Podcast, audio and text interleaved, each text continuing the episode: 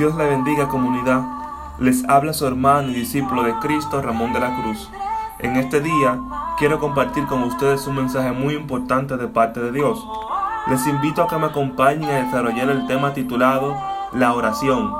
Hablaremos sobre el concepto de oración, sus características, tipos y diferencia entre orar y rezar. Empecemos definiendo qué es la oración. La oración es una acción sincera, humilde y voluntaria de hablar con Dios. Es el canal, la vía, la manera en que nosotros podemos comunicarnos con Dios Todopoderoso.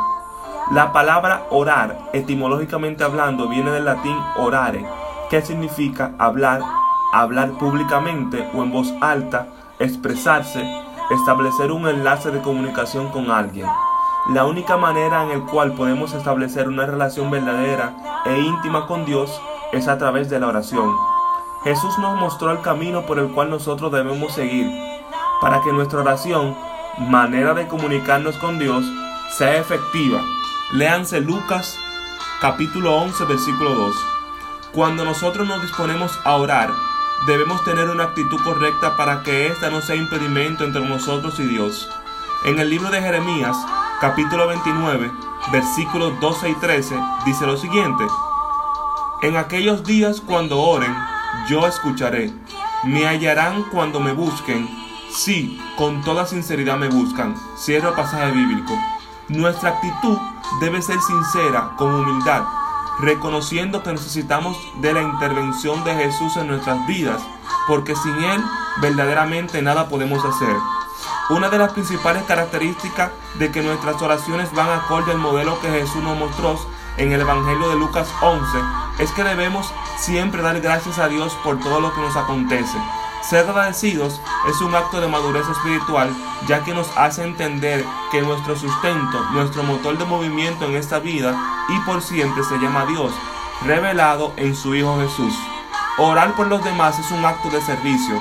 Recordemos que nuestro Señor vino a la tierra para servir y no para ser servido. Él nos mostró que el servicio es un acto de amor que debemos cultivar con nuestro prójimo.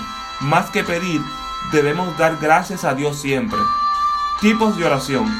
Aunque no está explícitamente en la palabra de Dios de que existen tipos de oración, nosotros podemos, mediante el intelecto que Dios derramó en el ser humano, clasificar la oración en varios tipos. Y estos tipos son los siguientes. Número 1. Oración de adoración. Número 2. Oración de alabanza. Número 3. Oración de petición. Número 4. Oración de intersección. Número 5. Oración de confesión. Número 6. Oración de acción de gracias. Número 7. Oración de comunicación. Número 8. Oración de sumisión. Y número 9. Oración de autoridad. Diferencia entre orar y rezar. Existe una diferencia bien marcada entre orar y rezar. Tiene que quedar claro que rezar no es orar. Rezar proviene del latín recitare, el cual significa repetir. Esto consiste en la repetición de ciertos tipos de oraciones que han sido establecidas por otras personas y no son con palabras propias. En el Evangelio de Mateo capítulo 6 versículo 7, el Señor Jesús nos advierte de no cometer el error de usar vanas repeticiones, ya que esto no agrada a Dios y dichas oraciones no salen del techo de nuestras casas. Cito pasaje bíblico. Cuando ustedes oren, no sean repetitivos como los paganos, que piensan que por hablar mucho serán escuchados. Cierro pasaje bíblico. La oración es una acción sincera y voluntaria de comunicación con Dios, la cual expresamos con nuestras propias palabras buscando el favor de Dios. La verdadera oración que le agrada a Dios es la que se hace con reverencia y con un corazón constricto y humillado que busca encontrarlo de verdad. Dios le bendiga, les habló su hermano y discípulo en Cristo, Ramón de la Cruz.